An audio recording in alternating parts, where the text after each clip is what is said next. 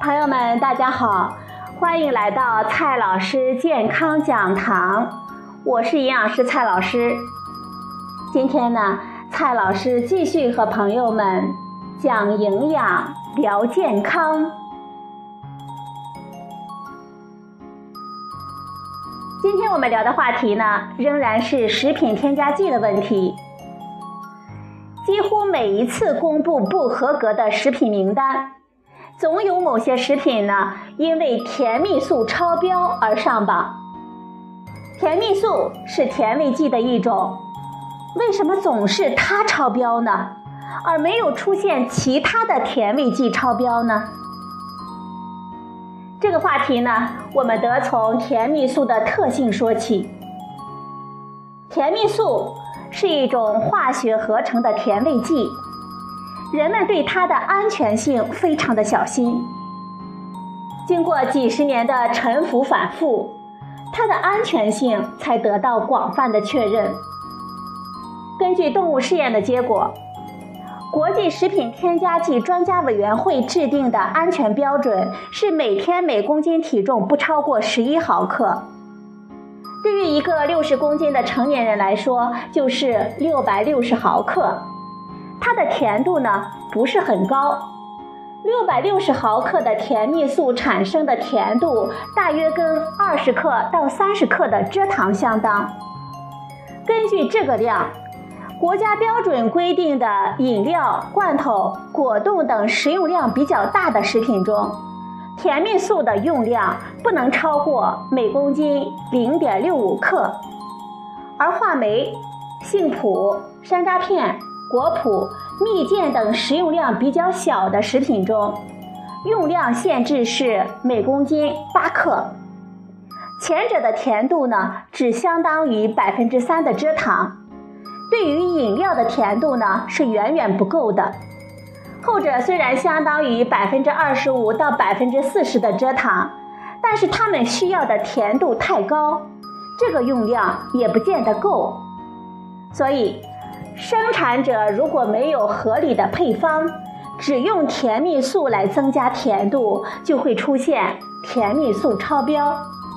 而糖精、阿斯巴甜和三氯蔗糖等甜味剂呢就不同了。如果把它们用到安全限量，产生的甜度呢相当于一百克以上的蔗糖，也就是说不需要超标，也完全可以获得想要的效果。其实，多数食品添加剂都是这几种高效甜味剂的情况了，也就是。在合法规范的用量下，就可以获得我们想要的效果，完全没有必要去过量使用。比如说抗氧化剂，我们非常常见的一种是特丁基对苯二酚，它是用于植物油中抗氧化。在每公斤油中呢，只要加入两百毫克，就可以获得良好的抗氧化效果，大大的延缓油的氧化变质。这种抗氧化剂是人工合成的，大家对它的安全性也是很担心的。国际食品添加剂专家委员会制定的安全标准呢，是每天每公斤体重零点七毫克。一个六十公斤成年人每天可以摄入四十二毫克，添加它到最高限的油，要我们每天呢吃二百一十克油才能超标。如果吃到这个量的油，我们都不用着担心其中的抗氧化剂超标。不过呢，倒是应该担心油脂摄入过多了。如果按照每天摄入五十克油脂的推荐标准来算。即使油中的特丁基对苯二酚的用量是国标的四倍，总摄入量也没有超过安全线。而其他的抗氧化剂，比如说维生素 C、维生素 E、茶多酚等等，就更不存在超标的问题了。当然，像甜蜜素那样容易超标的食品添加剂呢，还是有一些的。除了甜蜜素。我们比较常见的还有二氧化硫。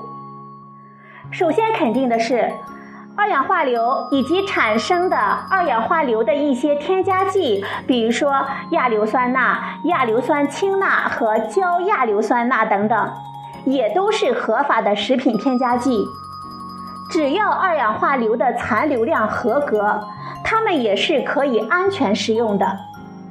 不过，二氧化硫除了抗氧化，还有漂白和防腐的作用，而这两种作用。用量越大，效果会越好，所以生产者呢有过量使用的动力。尤其是有些产品呢是用硫磺来熏蒸，再进行干燥，二氧化硫的残留量呢不是那么好控制，也就容易超标了。对于这样的食品添加剂，也就需要加强监测和监管。促使生产者严格遵守生产规范了。在实际的生产中，消费者意见最大、担心最多的就是防腐剂了。从技术角度来说，批准使用的防腐剂都是在规范使用的范围内就可以得到足够的防腐效果，而安全性呢又能得到保证的物质。但是，防腐剂呢？只是生产过程中各种防腐手段，比如说清洁、加热、控制水分与 pH 值、无菌包装等等之外的一种补充。有一些生产者呢，在其他方面敷衍了事，就想通过多用防腐剂来解决问题，也就容易出现防腐剂超标。因为对防腐剂的过度担心。许多人呢，对于无防腐剂的营销口号情有独钟了。我们需要指出的是，无防腐剂完全不意味着更安全。对于肉制品等营养丰富、含水量高的食品来说，如果没有充分的防腐措施，就可能出现致病细菌。致病细菌长得太多，导致食品腐烂。我们可以把它们呢一扔了事，但是在很多情况下，细菌没有长到我们肉眼可以看到的一个程度，但是已经足够让我们生病。这种情况所产生的食品安全事故，远远比防腐剂超标导致的事故要多得多。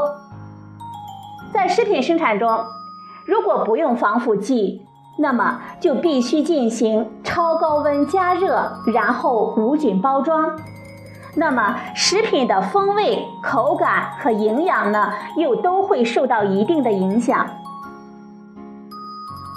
对于食品添加剂，我们总是说呢，规范使用的食品添加剂不会危害我们的健康。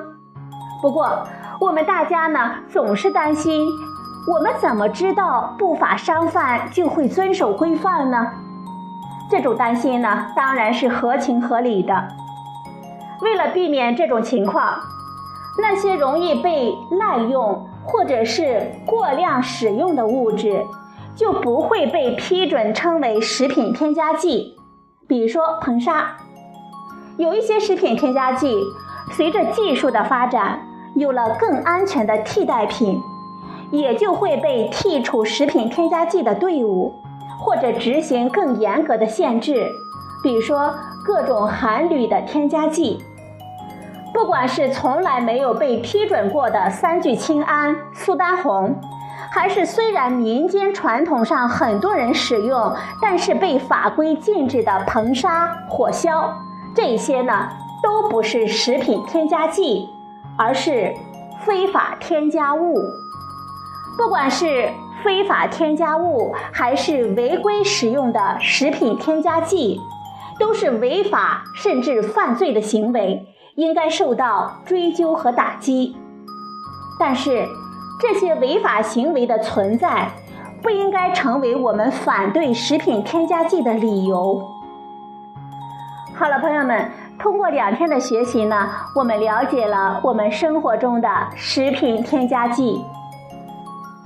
今天的节目呢，就到这里，谢谢您的收听，我们明天再会。